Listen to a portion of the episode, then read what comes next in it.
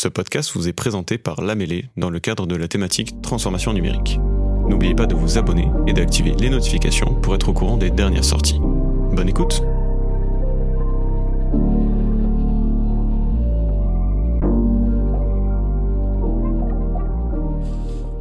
Bonjour à tous, on se retrouve pour ce troisième épisode de la saison 2 des rencontres de la Transphonum. Dans cette saison, on parle optimisation des ressources et numérique responsable, et aujourd'hui de comment concevoir un site éco-responsable avec Marianne Ducassou.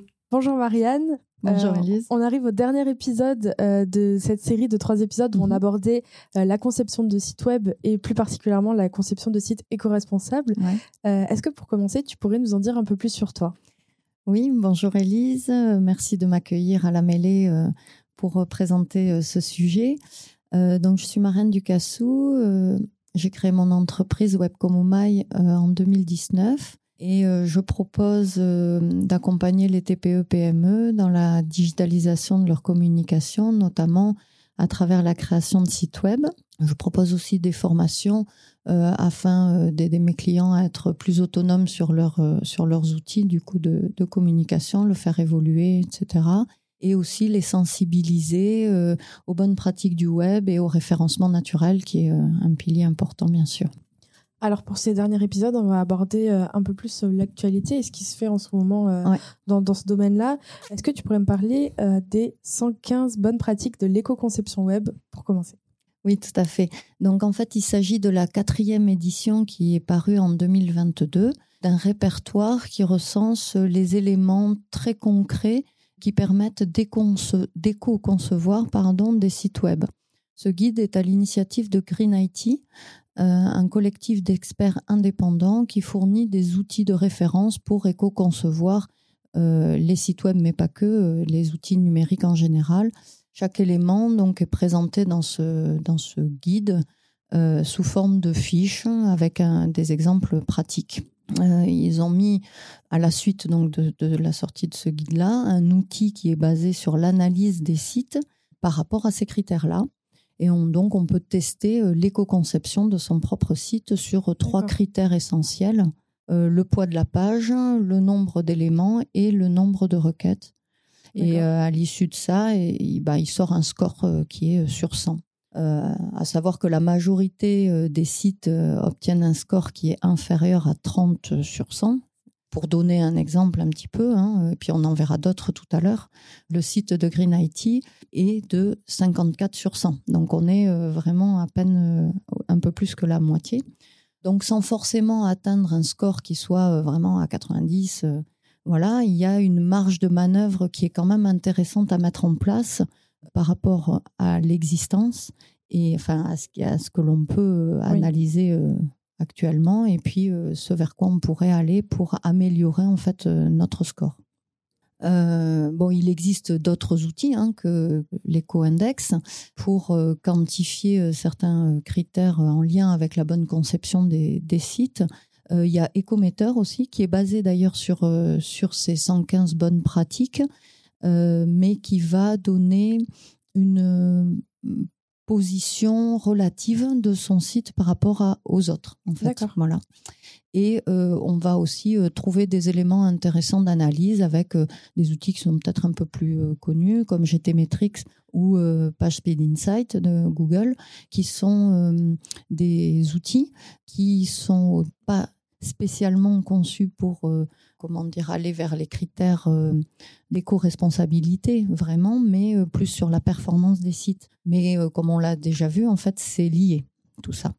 D'ailleurs, chacun peut aller sur son site internet s'il en a un oui, pour regarder tout à son fait, score. Tout à fait. Est-ce qu'il existe des labels d'éco-conception web? Oui, il en existe effectivement. En général, euh, ils ne sont pas que liés à la création de sites, c'est plus pour mettre en place une démarche globale et notamment au sein des entreprises euh, un peu grosses euh, qui souhaitent aller vers une consommation de son numérique un peu plus responsable au travers des outils qu'ils utilisent. Il faut être un petit peu prudent dans le sens où bien sûr, euh, bah, euh, c'est très louable et au contraire hein, d'aller vers telle démarche. On ne peut que l'inciter. mais il n'y a rien de vraiment officiel et ça reste en assez coûteux euh, compte tenu du fait qu'ils ont une durée limitée, puisqu'on obtient un label pour un certain nombre d'années, par exemple. Mais par contre, ce qui est très intéressant dans ces labels-là, bah, c'est qu'ils ils donnent des directives concrètes euh, avec des voies d'amélioration et un accompagnement précis euh, sur l'état actuel de, de l'entreprise ou de ce qui est mis en place pour cette utilisation d'une numérique plus respectueuse de l'environnement. Euh, donc dans les labels, euh, on peut citer par exemple le label NR, hein, numérique responsable, de l'agence Lucie, qui a été conçu par l'INR et en partenariat avec le ministère de la Transition écologique, mais aussi l'ADME et le, WWF. Euh, et puis donc dans, dans ce label-là, il existe deux niveaux selon la maturité vers laquelle on souhaite, on souhaite aller. Mais c'est déjà un, enfin, un super palier quoi, pour, pour accéder à cette éco-responsabilité. Euh, le label B Corp est euh, le label des entreprises à impact. Il s'appuie sur un questionnaire euh, en ligne gratuit qui est ouvert à toutes les entreprises et qui comporte 200 questions. on peut aussi citer le PWP, Positive Workplace, qui s'adapte à la taille de l'entreprise et mène des enquêtes sur différents acteurs au sein même de l'entreprise. D'accord, donc des démarches qu'on peut mettre en place plus ou moins facilement finalement et qui demande un budget euh, voilà. qui correspond euh, à, ce qu'on veut investir. C'est ça, euh, tout à fait, tout à fait. On, peut parfois être un petit peu éloigné de tous ces sujets-là et pour autant avoir envie de mener une démarche dans ce mhm. sens-là. Donc, on peut faire appel à des prestataires, par exemple sur les sites web, mhm. et leur rôle est important hein, dans la formation, dans la sensibilisation.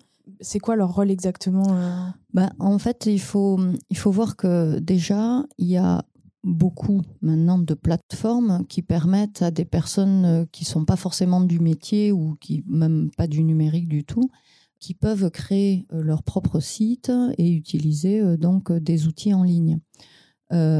et c'est très bien parce que moi, enfin, vraiment, je, je prône l'autonomie de mes clients pour faire évoluer, entretenir leur site web parce que bah, c'est leur communication et c'est important qu'ils puissent la gérer eux-mêmes. Par contre, euh, notre rôle en tant que professionnel du numérique, c'est de les guider, de les former, de les sensibiliser à, toutes les bonnes pratiques dont on a parlé, euh, les initier aux bons gestes, de façon à ne pas euh, surcharger inutilement euh, leur outil de communication, bien faire comprendre l'impact que cela peut avoir. Il faut aussi leur enseigner, euh, alors un peu en, marge de l'éco-conception, mais euh, vraiment sur la responsabilité en général. Donc les leur enseigner l'accessibilité, la sécurité, la performance de leur site. Et tous ces éléments-là, encore une fois, sont de toute façon importants pour le référencement naturel en tant que prestataire d'outils de, communication digitale auprès des professionnels, euh, on a vraiment un rôle important à jouer dans cette sensibilisation et bien sûr aussi euh, en termes de création d'outils. Euh, un site éco-responsable, c'est un site qui tend vers la sobriété et la simplicité parce que, ben, on l'a vu aussi, ajouter des éléments, ajouter beaucoup d'animations, etc., ça a un impact. On va vraiment trier sur le volet euh, les, éléments visuels que l'on va vouloir afficher et maximiser la légèreté. Parfois, même souvent, je dirais, euh, ça va à l'encontre de ce que les gens ont à l'idée quand ils, eux, le premier, la première chose qu'ils veulent, bien sûr, c'est être vu, mais c'est aussi avoir quelque chose qui, claque, quoi, qui est beau. Euh, on fait un peu la confusion entre l'aspect visuel et puis l'animation notamment. C'est-à-dire que euh, les gens ont tendance à se dire, bah, si c'est animé, si c'est dynamique, euh, ça, va avoir un impact plus fort. Euh, donc ça, c'est pas très bon pour la, conception écologique. Et, et, puis de toute façon, ça a aussi un impact qui n'est pas forcément très avantageux pour tout ce qui est visualisation sur, sur les mobiles. Et donc on préfère une conception mobile first avec euh, quelque chose de plus simple et de plus léger.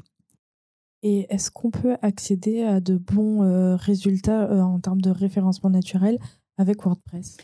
Alors, c'est vrai qu'on peut se poser cette question-là parce que WordPress est un outil qui, va un petit peu, pour les puristes développeurs, bah forcément salir le code. Et c'est vrai que on n'aura jamais des résultats aussi bons qu'avec un site qui est purement codé. Maintenant, il est possible d'utiliser tout à fait WordPress et d'installer les utilitaires qui vont bien pour garder un site qui reste suffisamment écologique entre guillemets sans forcément trop alourdir son contenu. Le tout c'est vraiment d'analyser, d'optimiser et de comparer en fait les éléments pour n'apporter que ce qui est nécessaire. Alors pour conclure euh, cette série d'épisodes, il y a une question que j'aime bien poser habituellement. Euh, est-ce que tu pourrais nous donner des exemples de bons élèves euh, en termes d'éco-conception? Alors oui, bien sûr. donc des bons élèves, là je vais, je vais en citer quelques-uns par rapport, donc on l'a dit dans un autre épisode, un outil qu'on utilise pour analyser l'éco-conception des sites avec l'éco-index. Donc par exemple, donc Juste, je reprends des éléments qu'on avait dit pour situer un petit peu les choses. Euh, la majorité des sites actuellement sont plutôt aux alentours d'une note de 30 sur 100, 40, euh, voilà. Donc on va, euh, bah, plus le score va vers les 100, meilleur il est en termes d'éco-conception. Donc la ruche Biocop, donc Biocop des alimentations, enfin Biocop, affiche un score de 72 sur 100, ce qui est quand même très bon parce que bah, pour avoir fait euh, pas mal de tests, pour obtenir une note de, enfin, 100, euh, il faut qu'il y ait presque rien sur la, sur la page. En tout cas, euh, c'est vraiment très, très épuré. Donc déjà, on est à 72 sur 100, on est vraiment très bien. Il y a le Low Tech Lab aussi, qui a une note de 68 sur 100. Ocean 50, Bon, je, cite ces, sites-là, vous, irez voir, hein, euh, qui, est, qui est euh, donc Ocean 50, qui est 87 euh, sur 100, donc qui est très bien. Il y a un site du gouvernement qui, qui, explique en fait la mise en place de ces outils de, de, ces plateformes en fait numériques qui s'appelle écoresponsable.numérique.gouv.fr qui a fait quand même un gros travail de développement aussi euh, là-dessus, euh, dans, dans, ce sens-là, qui, euh, qui, affiche un score de 79 sur 100. Donc c'est pas mal. le Green IT, donc je le mentionne là parce que bah, forcément c'est un peu leur fer de lance, qui a un score de 54 sur 100. Donc ça peut paraître pas forcément très important. Voilà, c'est pour montrer aussi quand même euh, ce qui est euh, faisable et ce qui est entre guillemets acceptable. Et euh, je voulais aussi mentionner le site de Lisio. Alors non seulement par rapport à, leur score, donc bon, le score est de 59 sur 100, donc donc voilà, mais c'est aussi par rapport aux outils qu'ils proposent. En fait, Lisio est une, entreprise qui fournit des outils pour pouvoir donner la possibilité d'afficher son site sous différentes formes en fonction de, euh, bah, par exemple, son euh, handicap ou euh, de bah, sa, problématique et de s'adapter ainsi à la visibilité, la vision, vraiment purement la vision que l'on veut avoir sur le site. Donc c'est c'est un site qui est, qui est qui est chouette et vraiment les outils qui sont mis en place sont sont pas mal. Et toi, c'est quoi ton score?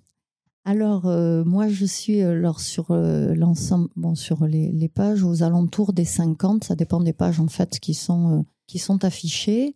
Mais c'est pas encore parfait. Je suis pas, bien sûr, satisfaite pleinement de ces résultats-là. Et, et, vraiment, je compte mener des, alors, des recherches, des expériences pour essayer de produire comme un guide un peu basé, enfin bon, c'est un peu prétentieux peut-être de dire un guide, mais euh, disons des axes de réflexion pour pouvoir utiliser WordPress de façon euh, plus euh, éco-responsable en mettant en alerte ben, certaines, certaines bonnes pratiques très concrètes. Quoi. mais voilà, les curseurs GTmetrix et, et Speedendex de, de, de Webcomoma, ils sont au vert, donc c'est déjà bien. Parfait. Euh, bah, écoute, merci Marianne. Merci Elise. Euh, pour conclure en quelques mots, on pourrait dire que finalement rien n'est figé. On peut toujours s'améliorer. Il le faut. oui, on peut toujours réfléchir à, une meilleure façon de faire les choses, notamment dans la conception de site web, que ce soit en termes de éco, éco-conception, d'accessibilité aussi. Ce qui est important, il faut penser aussi à ce côté RGPD, cybersécurité. Tout à fait. Euh, et, aussi euh, à la consommation que l'on fait du numérique. Il faut essayer euh, voilà, d'aller. Ça au quotidien, finalement, c'est ce qu'on peut mettre le plus facilement en place. Bah écoute, merci pour ces trois épisodes qu'on a fait ensemble. Et on se retrouve bah, pour les trois épisodes suivants de la saison 2 où on parlera de facturation électronique. Un grand sujet. Oui. Cet épisode vous a été proposé par Lamélé Podcast. Pour plus d'informations sur notre écosystème et nos services, rendez-vous sur notre site internet www.lamélé.com ou retrouvez-nous sur nos deux lieux, la cantine by Lamélé et la cantine Toulouse.